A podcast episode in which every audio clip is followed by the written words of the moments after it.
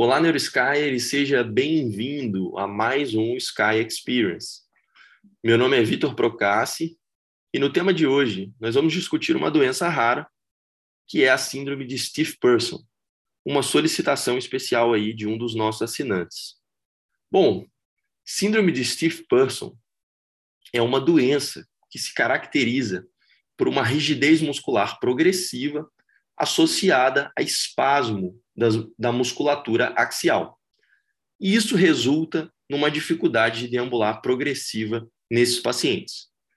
Em geral, são pacientes que vão chegar no consultório queixando ou de dor, né, caracterizada por esses espasmos dolorosos, ou de alteração da marcha, na maior parte das vezes.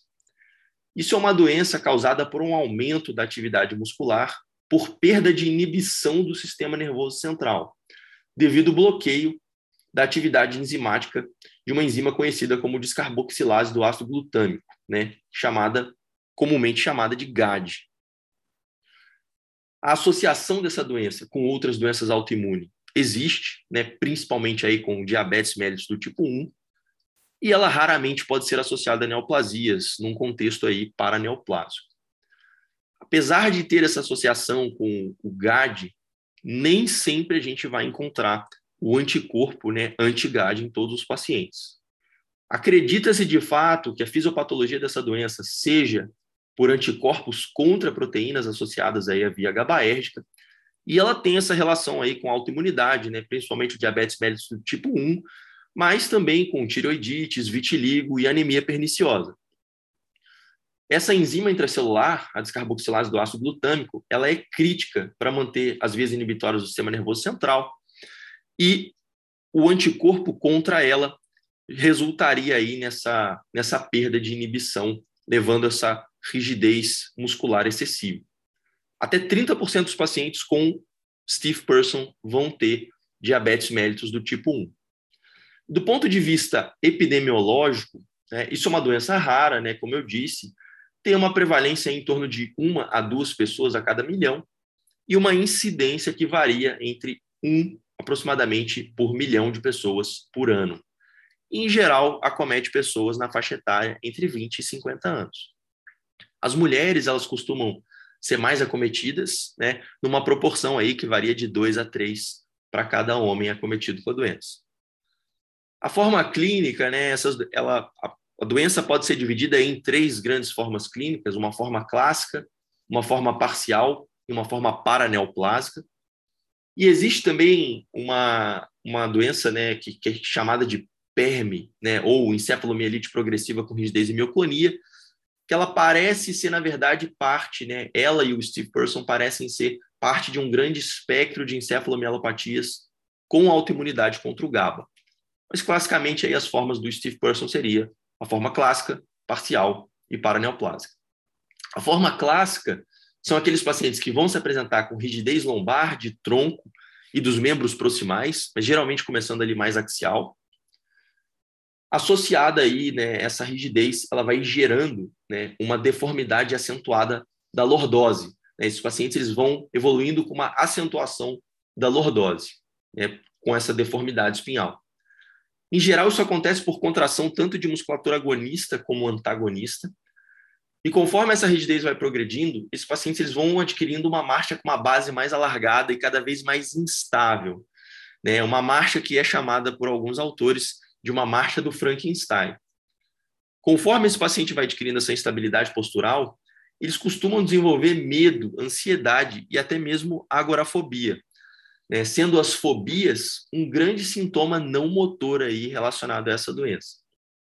Associada a essa rigidez axial, esses pacientes também têm espasmos musculares, tá, que são espasmos que costumam ser precipitados por movimentação brusca, barulho e até mesmo decepções emocionais, né, que são conhecidos aí como reflexo de Startle.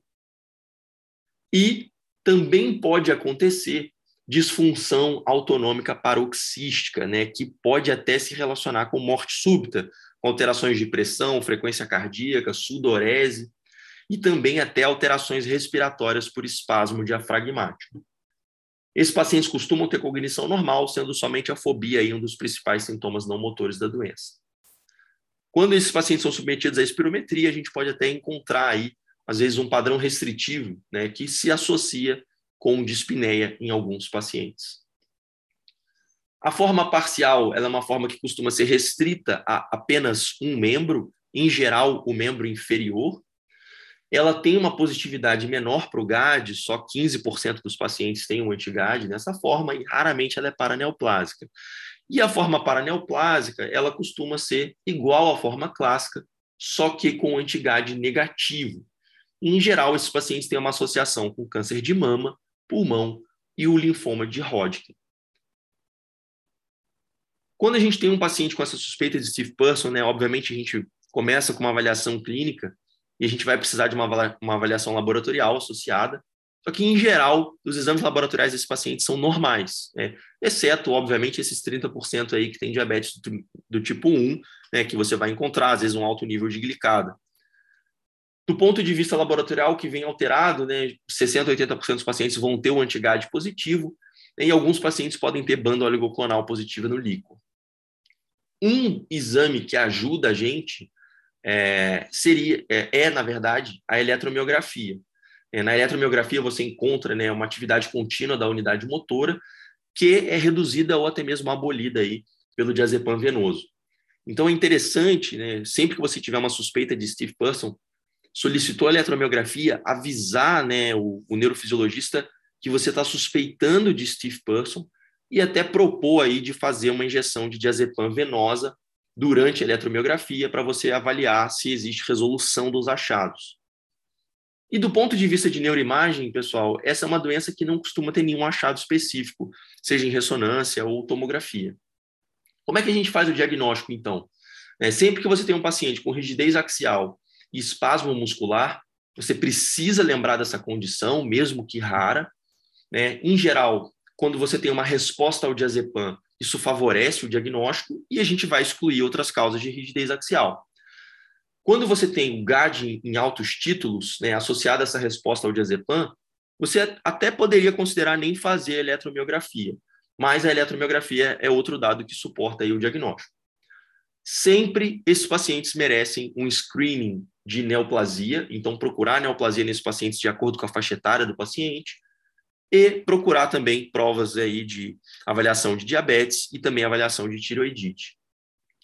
Essa doença é uma doença que faz diagnóstico diferencial com outras afecções da coluna, em especial do ponto de vista reumatológico, a gente tem a espondilite anquilosante, né, que também pode gerar deformidades aí espinais, dor lombar, mas lembrar que tem alterações inflamatórias, né? geralmente os pacientes têm sacroileite, então a, a gente vai ter outros dados aí a, que, que favorecem o diagnóstico de espondilite anquilosante. Lembrar da doença de Parkinson e dos parkinsonismos que cursam com rigidez axial, né? seriam aí também um diagnóstico diferencial, mas que não costumam ter essa resposta exuberante né, ao benzodiazepínico. E uma doença que faz rigidez axial, né, que é praticamente esquecida aí nos dias de hoje, né? mas principalmente com essa questão de movimento anti-vacina que a gente precisa lembrar, é o tétano. Tá? O tétano pode fazer rigidez axial grave, mas em geral tem espasmo é, muscular facial, tem trismo, ah, e são coisas aí, não tem uma resposta tão exuberante aí ao, ao benzodiazepina. Outra doença importante também, grupo de doenças, na verdade, são as distonias axiais, que podem se confundir aí com o Steve Person. E do ponto de vista focal, as lesões medulares e lesões articulares, né? Aí pensando mais no stiff limb. E outra doença que é mais comum e que pode se associar aí no diagnóstico diferencial são os transtornos neurológicos funcionais, né?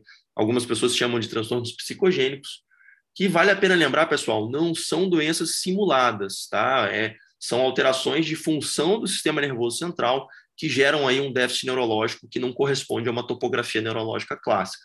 Então, aí um grande diagnóstico diferencial também com Steve Person. E, do ponto de vista de tratamento, né, essa é uma doença que a gente vai, o, o, grande pilar do tratamento vai ser o tratamento sintomático com benzodiazepínicos. Então, em geral, diazepam de 20 a 80 miligramas por dia, dividido aí em 3 a 4 tomadas. A gente sempre inicia com 5 miligramas, 3 a 4 vezes ao dia, mas a gente pode chegar até 120, 200 miligramas por dia. E uma outra opção seria o clonazepam de 1 a 3 miligramas dia, dividido em 2 a 4 tomadas. Se a gente não tem uma resposta ao benzodiazepínico, né, o diazepam em geral, a gente pode considerar trocar para oxazepam e lorazepam se você está ultrapassando aí uma dose de 60 miligramas por dia. E os pacientes que não toleram benzodiazepínico ou não toleram altas doses, a gente pode acrescentar ou trocar para o baclofeno, sempre começando aí com 10 miligramas duas a três vezes ao dia. Como essa doença é uma doença que parece né, ter uma base imunológica, os casos graves e casos refratários, a gente vai lançar a mão aí principalmente da imunoglobulina venosa, tá? Naquela dose de 2 gramas quilo, dividida aí em 3 a 5 tomadas por dia.